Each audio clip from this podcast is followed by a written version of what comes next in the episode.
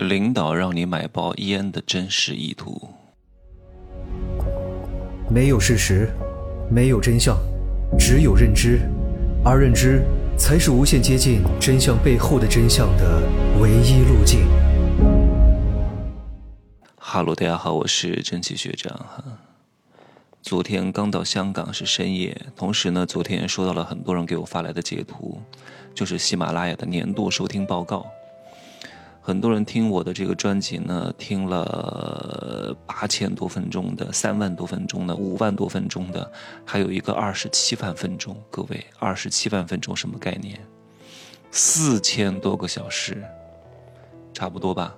我随便算了一下哈，将近是两百天不吃不喝，一天二十四个小时都在听，才有可能收听到二十七万分钟。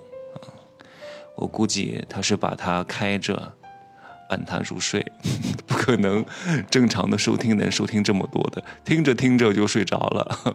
明天继续伴他入眠，困了的时候啊不想睡觉的时候就听一听啊，助眠安魂曲是吗？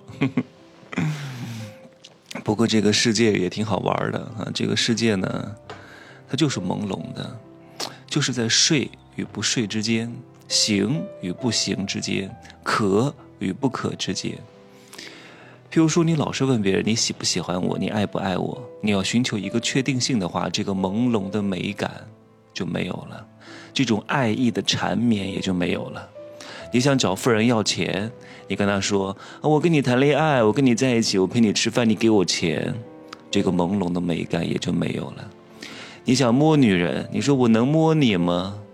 我能亲你吗？一问，朦胧的美感就没有了。不需要问，你能够感受得到，他愿不愿意，同不同意啊？想不想？试试就知道了。不要问，难道还要签个合同吗？我能摸你吗？啊，你同意签个字儿，我就我在我在摸你，那这个世界就不好玩了。所以很多人他就丧失了不懂朦胧的美感，他不知道什么事情应该往前进一进，什么事情应该往后退一退，非得让别人把他说的非常之明白。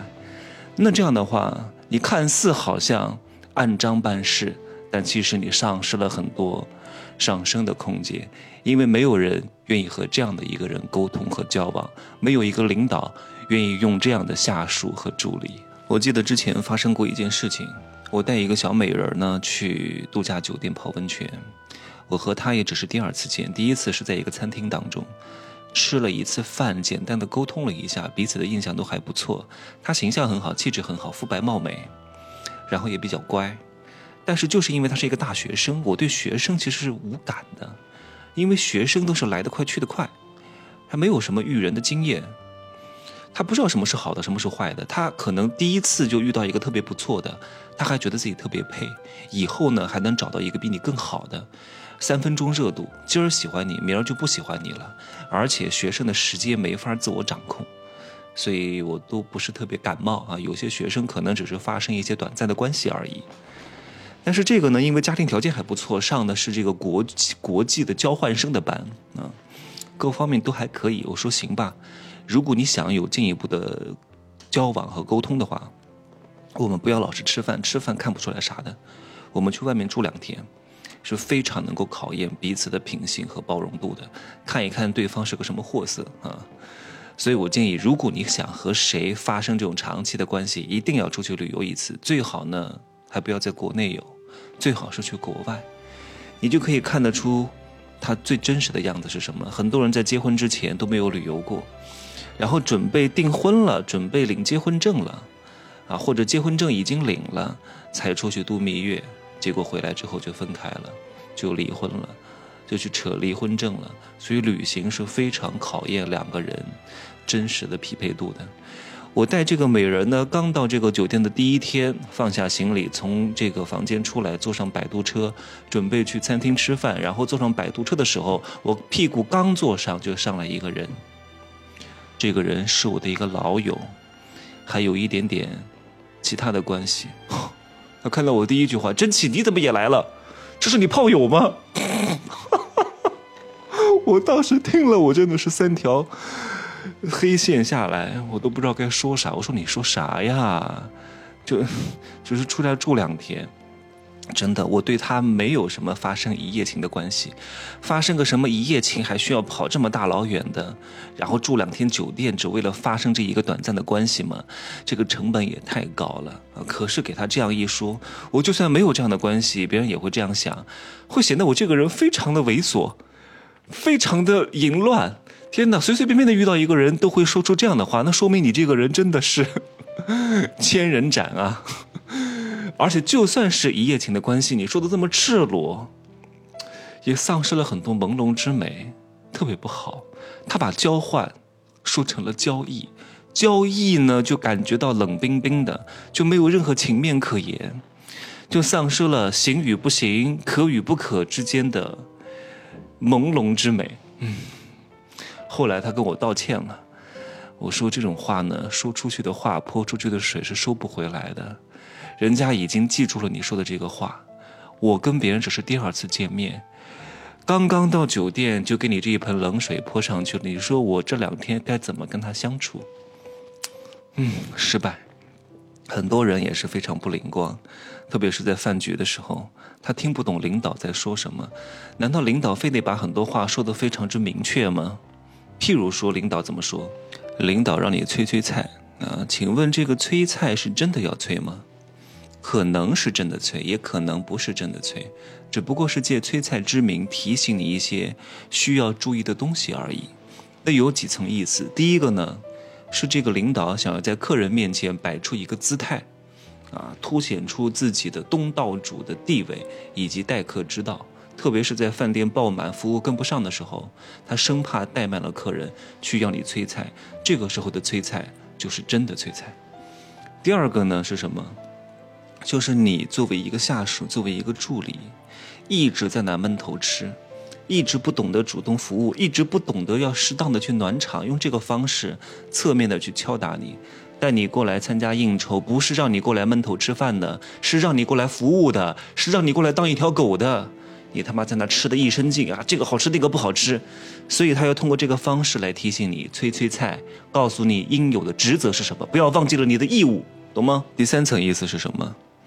就是这场饭局结束之后，还有商 K 局，还有酒局，还有浴场局，还有足疗局，还有按摩局，还有半套局等等之类的，所以要提醒你注意时间点了啊！有些菜还没有上，去催催菜，同时告诉你时间的节点要把握好，有可能领导和客人要赶飞机，要赶火车，你的时间节点要把握好，不然的话太拖沓了，耽误了彼此的行程。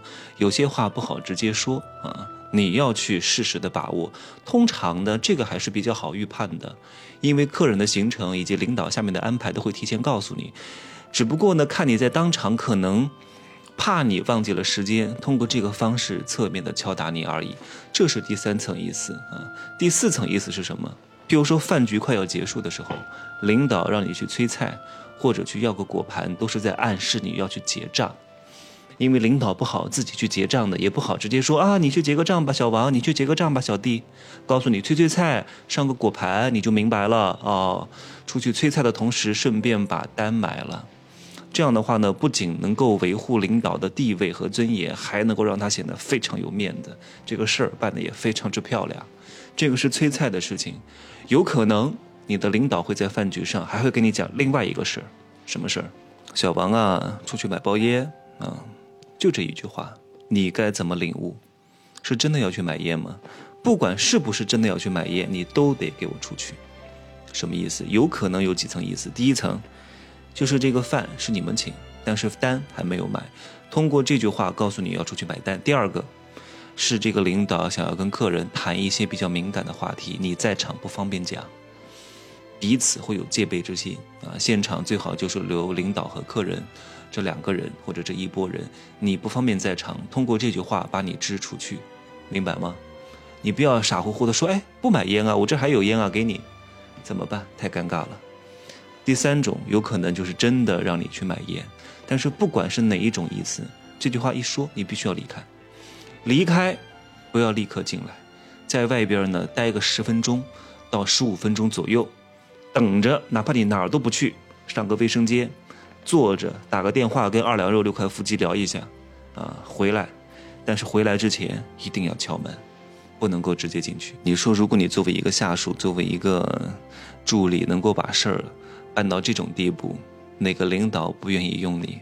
哪个人不愿意跟你相处？有些话说的太直接，真的就丧失了美感啊！啊！但是我的朋友圈当中很多话都是非常直接的，但我是故意这样说的。为什么？因为以我这种形象，说出这种话是一个非常强烈的拉扯感，非常强烈的戏剧冲突。我看着温文尔雅的，但是我说的话却如此之脏。我也可以曲高和寡，我也可以阳春白雪，我也可以下里巴人，就看我在不同的场合显什么相了啊！千万呢不能够像我之前刚刚讲的那个事例当中，看到你和看到你跟另外一个人在一块儿，直直接上来问这是你炮友吧？说话真的太重要了啊！就这样讲吧，拜拜。